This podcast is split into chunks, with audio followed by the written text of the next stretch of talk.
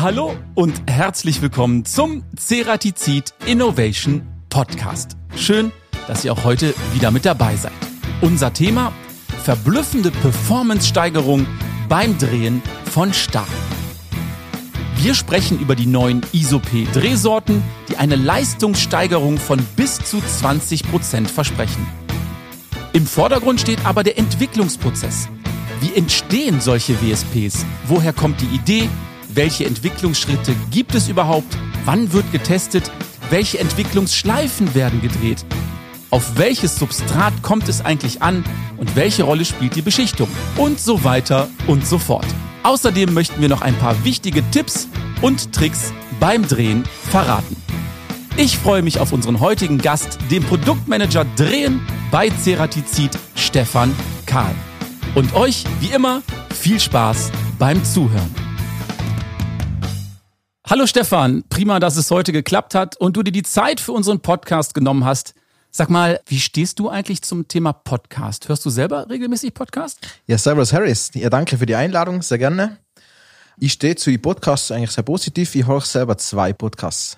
Was hörst du gerne? Was für eine Richtung? Ähm, eher mehr so Comedy oder so Chilex, ähm, kann man sagen. Also mein Favorit ist Gemischtes Hack von Felix Lobrecht, den vielleicht eine oder andere kennt. Ja, Ist ja der und, und Tommy Schmidt, ganz genau. Die sind ja auch wirklich sehr erfolgreich, muss man sagen.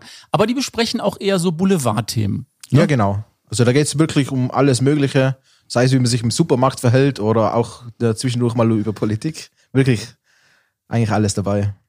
Ja, und dann wollen wir die beiden auch mal an der Stelle recht herzlich grüßen, falls die überhaupt unseren Zerspannungspodcast hören. Was glaubst du?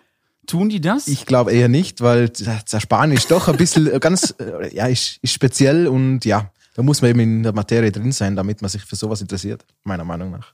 Aber wenn wir irgendwann die gleichen Abrufzahlen haben, dann freuen wir uns natürlich Ja, klar. mit unserem Ceratizid Innovation Podcast. Bei uns ist es eher ein Corporate Podcast und wir wollen heute im Speziellen explizit über das Thema Drehen sprechen. Aber bevor wir ins Thema einsteigen, Stefan, starten wir mit unserer ersten beliebten Rubrik. A oder B? Ja, ganz genau. Die Rubrik heißt A-B-Fragen. Kennst du wahrscheinlich schon aus unserem Podcast. Ich gehe jetzt einfach mal davon aus, du hast vielleicht schon mal einen der 33 gehört. Ja klar, habe ich mir den schon gehört. Auf Dienstreise ist es immer eine gute Möglichkeit, zum Zeit totzuschlagen auf der Autobahn. Hundertprozentig. Dafür ist er ja auch da. Ich gebe dir gleich Auswahlmöglichkeiten immer A oder B. Angenommen, ich würde jetzt fragen Strand oder Berge. Was würdest du nehmen? Ich würde die Berge mitnehmen, weil ich ja in die Berge groß geworden bin und ja, ist einfach schön, wenn man von oben runter schauen kann. Okay, dann starten wir jetzt mit unseren 10 AB-Fragen. Erste Frage. Beschichtet oder unbeschichtet? Beschichtet. Gibt es einen Grund? Ja, es ist einfach ein Zusatz noch, mit dem man noch ja, bessere Performance rausholen kann. PS oder sind es bei dir die Pedale? Gute Frage. Ich würde eher die Pedale nehmen, weil ich doch ab und zu mal Mountainbiking gehe. Wunderbar. Drehen oder fräsen? Ganz klar drehen. Also ihr als Produktmanager drehen, da gibt es keine zweite Wahl. Natürlich. Stahl oder Guss? Stahl, weil Guss ist ja immer eine Dreckerei beim Bearbeiten oder Zerspanen. Ein Anruf oder lieber schnell eine WhatsApp? Auf der Arbeit lieber ein Anruf, privat lieber WhatsApp. Halter oder Platte? Mm, Platte. Drehmaschine oder das Bearbeitungszentrum? Mm, Klassische Drehmaschine, würde ich sagen. Und jetzt die alles entscheidende Frage. Bier oder Whisky? Mm, schwierig. In der Vergangenheit eher Bier, mittlerweile eher Whisky, muss ich sagen. Man wird ja doch Aha. reifer im Alter. Ja, okay, da sprechen wir später noch drüber. Und die letzte Frage. Konventionell oder innovativ? Mm, Innovativ. Was spricht eigentlich für die Innovation, Stefan? Ja, es ist immer wieder was Neues, wo man noch nie gesehen hat dabei. Es entwickelt sich alles weiter, auch wenn es jetzt vielleicht gerade aufs Drehen bezogen nicht immer große Schritte sind, aber es ist doch immer was Neues dabei. Und das macht das Ganze spannend, dass man eigentlich immer ständig dazulernen kann. Dann sage ich erstmal Danke für den ersten Einblick. Und eine Sache ist uns noch ganz besonders wichtig. Wir haben vor kurzem unsere Ceratizid Innovation Playlist auf Spotify ins Leben gerufen und jeder Gast im Podcast darf einen Song beisteuern. Und wir hätten gerne gewusst, welchen Song du denn auf die Playlist packen möchtest. Hm, das ist eine sehr gute Frage, weil ich doch eigentlich alles querbeet äh, von Musik höre. Aber wenn ich mal so auf die äh, Schnelle nachdenke, würde ich den Song Tennessee Whiskey von Chris Stapleton auswählen. Das werden vielleicht nicht viele kennen. Ich kenne Chris Stapleton. Ich glaube, der ist so im Bereich Country, neuere Country-Musik. Kann man das so sagen? Ja, kann man so sagen, ja. Also für mich hört sich das so ein bisschen so folkig an. Ja. Schöne Stimme. Kann man empfehlen. Schöne Stimme, schöne Melodie und vor allem super zum Entspannen, finde ich. Ja, okay. Also, wir packen Tennessee Whiskey von Chris Stapleton auf die Ceratizid Innovation Playlist. Und dann haben wir jetzt auch schon wieder einen weiteren Song, denn dreimal darfst du raten, Stefan, äh, welcher Song wurde als erstes auf die Playlist gesetzt und von wem? Ja, unser Ceratizid-Song natürlich. Von Dr. Uwe Schleinkofer. Der ruht jetzt da auf Platz 1, ist aber auch ein toller Song. Sollten unsere ZuhörerInnen auf jeden Fall mal reinhören. Und kein Ceratizid Innovation Podcast ohne eine schöne Schätzfrage. Schätzfrage. Jetzt bist du gespannt, weil die haben wir dir im Vorfeld nicht verraten, Stefan. Wir hätten gerne gewusst, wir reden ja über das Thema oder sprechen über das Thema Drehen. Wie oft dreht sich ein großes Windrad mit drei Megawatt, es gibt ja unterschiedliche ein, zwei und drei Megawatt, aber ich spreche schon von dem großen Windrad, in einer Minute maximal. Und die Auflösung dazu, zu unserer Schätzfrage, gibt es dann am Ende dieser Podcast-Episode. Hast du denn so eine Idee vielleicht, dass wir unseren ZuhörerInnen so ein bisschen einen Tipp geben können? Sag doch mal, größer oder kleiner 50? Hm. Äh, ich vermute kleiner 50. Und mehr verraten wir nicht. Ich sage, die Vermutung ist nicht ganz schlecht. Sehr gut. Aber die genaue Zahl gibt es dann am Ende. Ja, mein lieber Stefan, wir wollen heute über die Entstehung von neuen Wendeschneidplatten zum Drehen sprechen, haben wir ja im Vorfeld schon gesagt. Ab welchem Zeitpunkt wird denn eine Werkzeugweiterentwicklung überhaupt erforderlich? Weil wenn das Werkzeug einmal funktioniert, never change a running system, oder? Ja, also da gibt es verschiedene Ansatzpunkte natürlich. Aber never change a running system, das Running System ist ja auch nur, das, das rennt ja nur so lange, solange es natürlich wettbewerbsfähig oder gut ist. Und gerade an dem Punkt setzen unsere Vertriebsmitarbeiter an und sagen, ja, äh, jetzt ist da unser Konkurrent gekommen und hat was Neues, was Besseres drauf und wir sind jetzt beim Kunden rausgeflogen zum Beispiel.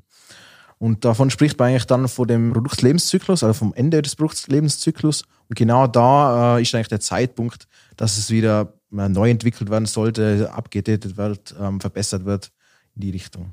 Und es werden natürlich an diese Produkte immer neue Anforderungen gestellt. Das heißt, wahrscheinlich auch intrinsisch motiviert. Das heißt also, auch ihr als Ceratizid habt sicherlich Ideen, wie die Produkte besser funktionieren könnten.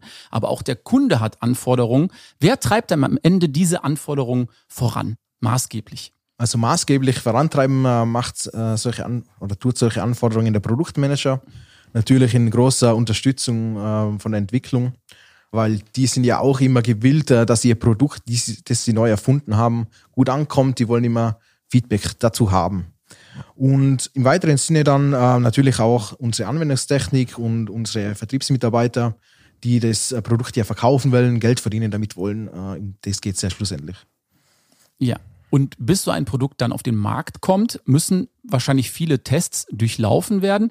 Welche Prozesse müssen solche Neu- und oder beziehungsweise Weiterentwicklungen überhaupt durchlaufen? Kannst du uns da mal so Schritt für Schritt mitnehmen? Also ihr habt eine Idee, ihr habt eine Idee für das Produkt. Wie geht das los, bis das letztendlich dann beim Kunden landet und auch im Einsatz ist? Ähm, ja, sehr gute Frage. Ähm, das ist eigentlich ein ganz spannender Prozess, weil es kommt natürlich immer auf das Produkt ein bisschen darauf an, wo man den ansetzt, wo man anfängt. Grundsätzlich geht sowas immer los in der Entwicklung. Da schaut man mal, ob das überhaupt grundsätzlich möglich ist, äh, prüft die Machbarkeit, macht eine Patentrecherche, damit man da nicht irgendwie in verbotene Zonen reinfällt äh, mit der Weiterentwicklung. Da darf ich nochmal ganz kurz reingrätschen, denn wir haben ja auch schon zum Thema Patentrecht eine schöne Podcast-Episode.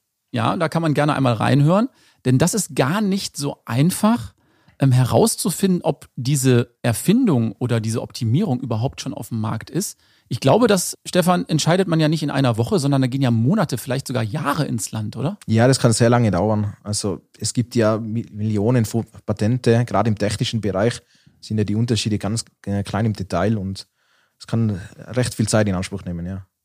Okay, und dann bekommt ihr von der Patentrechtsabteilung sozusagen ein Go. Und wie geht's dann weiter? Genau, ja. Ähm, es geht dann weiter mit Grundsatzversuche. Also man prüft natürlich auch, ob die Produkte dann in der Praxis funktionieren, testet die auf Maschinen, auf verschiedenen Anwendungen. Und wenn die Entwicklung des Produkts als fertig oder als gut befindet, dann kommen sie auf mich als Produktmanager zu und übergeben mir das Produkt. Im Produktmanagement nehmen wir eben dann das Produkt, bekommen die detaillierten Infos von der Entwicklung gesagt, äh, die wir natürlich dann auch weitertragen sollen, machen um das Produkt dann ein Programm, ein Portfolio, legen eben fest, gerade bei Wendeplatten kann ja das in die Hunderte gehen. Was wird denn benötigt? Verschiedene Größen, verschiedene Formen, verschiedene Radien und Spanbrecher. Also da gibt es ja alles Mögliche, was man da unterscheiden kann. Ähm, legen eben da das Startprogramm fest, das Pricing, also machen die Preise dafür, also wir hören jetzt schon, es dauert seine Zeit, es gibt viele, viele Punkte, die berücksichtigt werden müssen. Aber jetzt hast du auch gerade schon Pricing gesagt. Entscheidet man das in einer solch frühen Phase schon, wie so ein Produkt eingepreist wird? Ja, klar, weil der nächste Schritt wäre dann eben die Artikelanlage, das Einpflegen ins System und da gehören auch natürlich die Preise dazu, die Rabattstrukturen. Es gibt ja interne und Listenpreise. Also da gibt es eine Menge Details eigentlich, die festgelegt werden müssen. Und wie geht es dann weiter? Dann müssen die Artikel wahrscheinlich erstmal angelegt werden, oder? Ja, genau. Also da gibt es dann äh, ein Team für uns, äh, die die ganzen Details in unser SAP-System einpflegt, damit das alles natürlich schön hinterlegt ist, schön abrufbar ist und alles seine Ordnung hat. Und sobald das geschehen ist, ähm, oder beziehungsweise während das geschieht, suchen wir uns Kunden raus, die äh, bereit sind, für uns Tests zu machen oder die mit uns Tests machen, besser gesagt. Es ist immer sehr schön, wenn man da in, einen engen Kundenkontakt hat oder pflegt, weil dann einfach ehrliche Meinungen und, und Feedbacks da wieder zurückgemeldet werden, mit denen wir uns immer stetig verbessern können. Okay, das heißt also, das Produkt ist an dem Punkt schon fertig und einsatzbereit und bestimmte Kunden dürfen das dann erstmal testen, um euch Feedback zu geben, was vielleicht noch optimiert werden müsste. Ja, genau. Also eigentlich gar nicht so, was optimiert werden müsste. Klar kommt es auch vor, aber man versucht immer bei Wendeplatten, zumindest beim Drehen, den Einsatzbereich dafür zu finden, weil es gibt ja unendlich verschiedene Materialien und Bearbeitungen und ja, was auch immer. Und genau äh, da findet man halt so die, ja, wie soll ich sagen, die bestmögliche Anwendung dafür, wo sie eben, super funktioniert. Das äh, versuchen wir uns dann zu dokumentieren. Sag mal, an dem Zeitpunkt seid ihr dann schon so optimistisch, dass das Lager schon bis zur Decke voll ist mit diesen Produkten? Oder wie überlegt man sich, welche Stückzahl man dann überhaupt davon braucht? Ah, das ist schon immer so eine heikle Sache. Also natürlich warten wir so die ersten Feedbacks von unseren Kundenversuche ab, damit wir das ein bisschen besser einschätzen können. Weil so eine Lagererstbestickung, gerade bei so einem Riesenprogramm jetzt, wie wir es mit dem ISOP, mit der Einsatzerkennung gemacht haben, ist natürlich nicht so billig. Und da orientieren wir uns halt oft an ja, referenzierbaren äh, Produkten, die halt schon in der Vergangenheit verkauft worden sind. Oder eben auch die Einschätzung von Vertrieb und, und Produktmanagement welche Mengen wir uns da zur Erstbestückung aufs Lager legen. Und wer entscheidet dann, wann der Marktstart ist? Irgendwann ist ja der Startschuss und da seid ihr wahrscheinlich schon alle sehr neugierig, wie das Produkt so startet. Wer ist derjenige, der sagt, let's go, die Dinge kommen jetzt in Katalog, Online-Shop und so weiter und so fort? Also das mit Marktstart, ähm, man macht ja für so ein Produkt, äh, macht man ja Projektplanung davor. Also wenn ich das übergeben bekomme vor der Entwicklung, dann stelle ich mir schon ungefähr vor, wann soll das an Markt gehen, wann machen wir was und da legt man sich meistens schon fest. Und nach diesen ganzen Punkten, die wir gerade besprochen haben, Stefan, muss so ein Werkzeug sicherlich auch verschiedene typische Kriterien erfüllen, damit es überhaupt eingeführt werden kann. Welche Kriterien sind das beispielhaft? Ja, Kriterien ist vielleicht jetzt gerade das optimale Wort dafür, aber es braucht ja immer einen Kunden, einen Abnehmer, der sowas verwenden kann. Also die Nachfrage muss natürlich gegeben sein. Das ist die Grundvoraussetzung. Ansonsten, das Produkt, bis es auf dem Markt äh, oder dass es am Markt präsent sein kann, äh, muss es natürlich wettbewerbsfähig sein. Dazu gehört einfach die Performance. Ähm, ja, wie lange hält denn das Werkzeug durch? Macht es Probleme mit äh, Späne oder so weiter? Der Preis muss stimmen und auch das Programm drumherum, damit man die Auswahl hat, das muss auch stimmen. Sind so die Kriterien dafür. Und wir haben es ja gerade schon kurz angeteased, Stefan. Wir sprechen über die neuen ISOP-Wendeschneidplatten, die eingeführt wurden. Erklär uns mal, was ist so besonders an diesen ISOP-Wendeschneidplatten? Also ISOP, für die, für die, die es nicht kennen, ähm, ist ja die Materialgruppe Stähle. Da fallen ja wirklich viele Materialien rein. Das ist ja die größte Gruppe im Zerspannungsmarkt. Und unsere neuen Sorten sind darauf eigentlich sehr gut abgestimmt. Also man kann sagen, speziell für die Materialgruppe Stähle entwickelt, ist vielleicht nicht ganz richtig, weil eben die Materialgruppe so viele ja, Nischen und alles Mögliche bereitstellen kann. Aber wir haben eben versucht, auch über unsere Programmdefinition machen wir das immer so, dass wir da drei Sorten zur Verfügung stellen. Ähm, eine verschleißfähig, eine C und eine so für die allgemeine Bearbeitung, damit wir einfach den Großteil der, der Anwendungen im Stahlbereich erschlagen können. Und dazu kommen noch unsere Spanbrecher. Da haben wir auch immer drei Grundspanbrecher, kann man so sagen, die eben für feine, mittlere und grobe Bearbeitung eine ja, gute Bearbeitungsmöglichkeit darstellen sollen. Genau. Und ich habe auch gelesen, dass diese Platten über eine Einsatzerkennung verfügen. Was ist das genau, eine Einsatzerkennung? Also Einsatzerkennung ist eine gute Frage, kann man sich jetzt so nicht viel drunter vorstellen.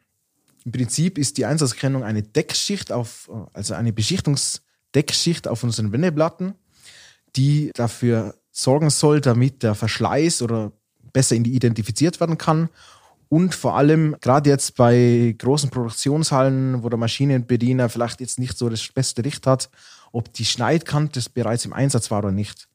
Weil da ist ja auch, ja, viel Potenzial wird da weggeworfen bei unseren Kunden, weil so eine Wendeschneidplatte kann man ja je nach Form öfters drehen. Und mhm. dort gehen oftmals nicht benutzte Schneiden in den Müllkübel. Und das wird dadurch eben vorgebeugt. Okay, also stelle ich mir das vor wie so ein Indikator an der Wendeschneidplatte. Und der Vorteil ist, dass ich weiß, habe ich die überhaupt schon benutzt oder nicht? Genau, ja. Also die goldene Schicht auf der Umfangsseite der Wendeplatte dient einfach dazu, dass man auf einen Blick sieht, hey, da ist die goldene Schicht ein bisschen abgenutzt, die war schon im Einsatz. Oder da ist nur noch Gold drauf, die ist noch neu. Stefan, jetzt hast du gerade gesagt, eine goldene Beschichtung klingt für mich erstmal sehr interessant. Aber was mich ganz besonders interessiert, wie es technisch überhaupt möglich ist, eine solche Schicht auf die Wendeschneidplatte aufzutragen. Meinst du, wir sollten vielleicht da einfach mal den Christoph Zettel anrufen, weil der kennt sich, glaube ich, mit diesen Beschichtungen besonders gut aus. Der war nämlich auch schon mal im Podcast. Also, wenn es uns wer beantworten kann, dann ist unser Beschichtungsguru der Christoph natürlich. Okay, und das ist der richtige Kandidat für unsere nächste Rubrik. Der spontane Anruf.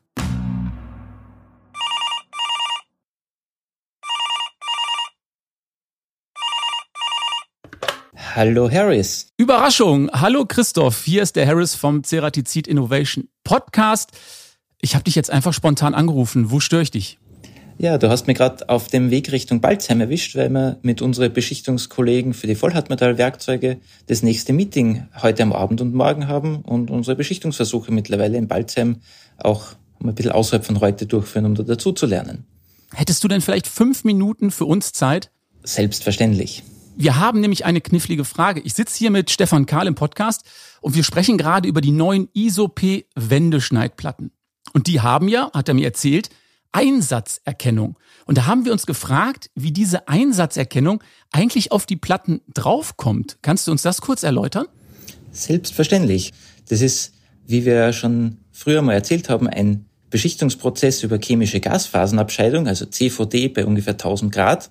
Da wird der Schichtaufbau mit Titannitrit, Titancarbonitrit, Aluminiumoxidschicht gemacht und das neue goldene Aussehen kommt eben von der Titannitrit-Deckschicht, die oben drauf kommt. Und durch unsere ganzen Nachbehandlungsprozesse wird der Teil der Schicht wieder abgetragen und das ergibt eben die schwarz-gelbe Optik, wie ihr sie schön im Marketingflyer sehen könnt. Jetzt hast du gerade gesagt, die Einsatzerkennung ist goldfarben. Hat das einen ganz bestimmten Grund oder könnte man die jetzt auch in einer anderen Farbe machen, jetzt rot oder grün? Ja, prinzipiell kann man das in verschiedene Farben machen. Die Schwierigkeit beim CVD-Prozess ist, ich brauche verschiedene Stoffe, die bei der hohen Temperatur zu harten Schichten reagieren. Titanitrit hat eine ausgezeichnete Härte und wird deshalb sehr gerne gewählt, weil einfach die, die goldene Farbe sehr edel wirkt und ein tolles Erscheinungsbild hat. Es sind natürlich andere Farben wie Silber oder teilweise auch rötliche Sachen, die werden regelmäßig gefragt, prinzipiell möglich. Aber du brauchst immer etwas, das in dem Temperaturbereich zu, ich sage mal, vernünftige Zeiten und Qualitäten herstellbar ist. Und da ist Titanitrit eigentlich eine hervorragende Sache. Ist das denn so, dass jetzt auch andere Wendeschneidplatten mit dieser Einsatzerkennung ausgestattet werden, also auf das komplette Produktportfolio von Ceratizid? Ja, wir haben schon einmal darüber nachgedacht, wie wir das jetzt weiter ausbauen können. Das geht natürlich nur Schritt für Schritt in Abstimmung mit dem Produktmanagement. Und wir haben schon einmal den ersten Folgeteil eingeleitet und sind beispielsweise bei unserer EcoCard-Sorten für die Multifunktionswerkzeuge dabei, das Ganze weiter auszurollen. Also, wir dürfen gespannt bleiben. Ich sage Dankeschön, Christoph, für diese Einblicke möchte ich auch gar nicht noch länger aufhalten. Aber wenn wir noch mal eine Frage haben zum Thema Beschichtung, dürfen wir dich noch mal anrufen oder vielleicht sogar in eine neue Podcast-Episode einladen? Aber sehr gerne. Das rote Telefon steht jederzeit bereit. okay, dann sage ich Dankeschön, bis zum nächsten Mal. Tschüss, Christoph. Dankeschön, ciao. Okay, Stefan, ich glaube, jetzt sind wir wieder etwas schlauer. Christoph kann das natürlich in der Tiefe sehr schön erklären. Bist du damit d'accord? Ich denke schon, oder? Ja, auf jeden Fall. Also Christoph erklärt es immer sehr detailliert. Ist vielleicht nicht immer einfach zu verstehen, aber eben technisch perfekt. Dann lass uns doch jetzt mal vielleicht auf die Schnittparameter zu sprechen kommen, die es in der Drehbearbeitung von Stahl gibt. Wie sieht es da aus? Also Schnittparameter ist ja mm, ein umfangreiches Wort, kann ich mal sagen. In der Drehbearbeitung ja, kommt es eigentlich immer auf drei Grundparameter an, kann ich sagen. Das ist einmal die Schnittgeschwindigkeit, die hängt natürlich ab vom Material und von der Anwendung, wie schnell war eben das Bauteil sich drehen lassen kann. Da möchte ich vielleicht auch erwähnen, dass unsere neuen ISOP-Sorten sehr gut funktionieren bei hohen Schnittgeschwindigkeiten. Und gerade da zeichnen sie sich aus. Äh, der zweite Wert ist eben der Vorschub, ähm, der ist je nach Blendeplattengeometrie zu wählen. Also es kommt immer so ein bisschen darauf an, wie viel Platz ist denn zwischen Schneidkante und Spanbrecher, wie viel Material hat da Platz und da kann man dann die Geschwindigkeit wählen. Und das dritte wäre die Schnitttiefe. Das ist auch abhängig von der Geometrie und von der Stabilität der Wendeschneidplatte. Natürlich, umso mehr Material ich abtrage, umso besser muss die Wendeschneidplatte halten. Und wie sieht es mit der Kühlung aus bei der Wendeschneidplatte? Ah, die Kühlung ist ein sehr wichtiger Faktor, gerade bei der Bearbeitung von Stählen. Die Kühlung dient einfach dazu, dass die Wärme aus dem Prozess äh, rausgetragen wird und dass der Prozess, der Schnitt eben geschmiert wird. Da haben wir auch äh, in letzter Zeit ja neue Drehhalter an den Markt gebracht. Die Maxilog S mit Direct Cooling. Das ist eine Präzisionskühlung, die den Kühlschmierstoff genau dahin bringt, wo er sein soll. Also genau da unter den, also in den Schnittprozess, wo geschmiert und gekühlt werden muss. Ja, Stefan, hast du es gerade schon gesagt? Direct Cooling kommt zum Einsatz. Da haben wir ja auch in einem der letzten Podcasts schon äh, mit der Katrin Weirater darüber gesprochen. Ganz spannendes Thema und das wird jetzt wahrscheinlich auch bei mehreren Produkten dann zur Anwendung kommen. Klar, das Thema Direct Cooling äh, wollen wir weiter ausbauen. Also wir haben es jetzt bei Drehhalter, wir haben es bei Stechhaltern. Cool dabei ist, dass wir das auch in Verbindung mit unseren neuen VDI-Spannblöcke verbinden können. Da kann man es direkt in die Maschine einspannen, ohne lästigen Schlauchanschluss oder sonst was. Ist die Kühlmittelübergabe intern und ja, das Kühlwasser kommt genau da raus, wo es soll. Stefan, lass uns doch vielleicht noch mal ein bisschen allgemeiner werden und vielleicht können wir noch den einen oder anderen Tipp für unsere ZuhörerInnen und auch die AnwenderInnen hier mit auf den Weg geben. Was ist denn zum Beispiel ein No-Go bei der Bearbeitung von Stahl? Welche Fehler machen Anwender eigentlich immer oder was hörst du gerne häufig? Ein No-Go in diesem Sinne gibt es, glaube ich, gar nicht, weil ja, ich komme aus dem Werkzeugbau und es gibt nichts, was es nicht gibt. Also man schafft irgendwie immer alles. Aber was mir vielleicht so aus der Vergangenheit aufgefallen ist, weil ich ja selber auch mal an der Maschine gestanden habe, ist ähm, die Auseinandersetzung mit der richtigen Plattengeometrie und mit der richtigen Sorte. Früher, äh, es gibt etliche Wettbewerber, die äh, natürlich auf, in den Prozess reinkommen wollen und jeder hat seine eigenen Bezeichnungen und, und Beschreibungen dafür. Da kannst du als Maschinenbediener teilweise nicht mehr auskennen. Aber so jetzt eben in dem Job Produktmanager bin ich da jetzt ein bisschen reingewachsen und habe jetzt eben gesehen, was das so ausmacht, wenn man da das Richtige verwendet. Und da kann man eben sehr gut und sehr schnell Prozesse optimieren damit. Und Performance ist, glaube ich, da das Stichwort. Ist natürlich immer besser, wenn der Anwender eine höhere Performance hat. Gibt es da vielleicht äh, Methoden, mit denen man in, gerade in der Drehbearbeitung vielleicht noch ein bisschen was rausholen könnte? Hast du da ein, zwei Tipps? Ähm, ja, bessere Performance ist natürlich immer möglich. Man sollte äh, so Sachen kombinieren wie Kühlung und äh, die perfekte Schneidstoff dafür, die perfekte Geometrie. Da ist immer was rauszuholen eigentlich. Kommt natürlich immer auf den Prozess drauf an. Aber ja, es lässt sich meistens was machen. Also in der Kombination bekomme ich dann sicherlich auch eine höhere Schnittgeschwindigkeit, oder? Genau, ja. Und mit dieser höheren Schnittgeschwindigkeit punkten wir ja dann auch. Genau, und dann haben wir die bessere Performance. Ich gucke gerade auf die Uhr und muss sagen, wir sind schon fast am Ende unserer Podcast-Zeit angelangt.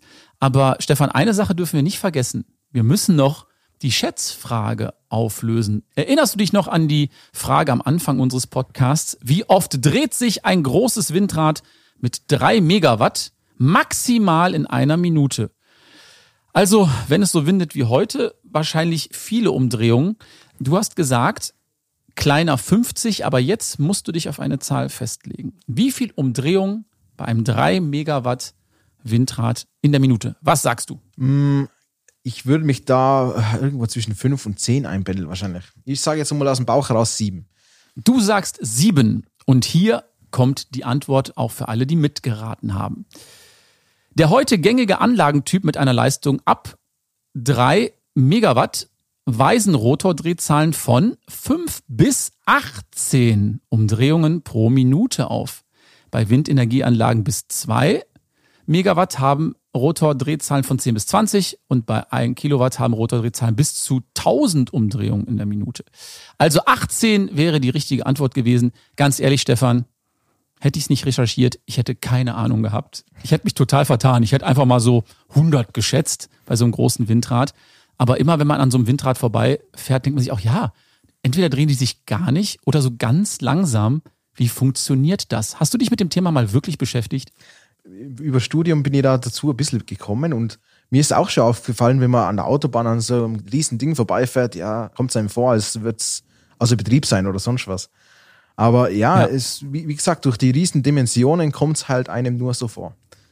Also, wir halten fest, 18 Umdrehungen maximal bei starkem Wind bei einer 3 Megawatt Anlage. Stefan, ich sage Dankeschön für das sehr informative und äh, nette Gespräch. Es hat mir großen Spaß gemacht. Hättest du Lust, vielleicht nochmal wiederzukommen in einer der nächsten Episoden? Ich würde mich freuen. Harris, ich möchte mich auch bedanken. Das war echt ein sehr nettes Gespräch und sehr gerne. Also, wenn, wenn ihr wieder mal eine Frage habt, dann meldet euch einfach. Ja, genau. Also auch für einen spontanen Anruf. Denn alle, die bei uns im Podcast waren, wir müssen damit rechnen, dass wir sie einfach mal spontan anrufen. Du wärst dabei. Sehr gerne, ja. Okay, dann sage ich Dankeschön, bleib gesund und bis zum nächsten Mal. Dankeschön, ciao. Wir sind am Ende unserer heutigen Podcast-Episode angelangt und mir hat es großen Spaß gemacht, mit Stefan das Thema Drehen nochmal explizit und im Detail zu besprechen. Solltet ihr Fragen oder Anregungen haben, wie gehabt, schreibt uns gerne eine E-Mail an teamcuttingtools.ceratizid.com. Und vielleicht habt ihr auch Lust, unsere aktuelle Playlist, die Ceratizid Innovation Playlist, auf Spotify anzuhören. Den Link dazu findet ihr in den heutigen Show Notes. Und nicht vergessen, wir freuen uns immer über eine positive Bewertung auf Apple Podcasts und neuerdings auch auf Spotify. Ich sage Dankeschön fürs Zuhören, bleibt gesund, tschüss und bye bye.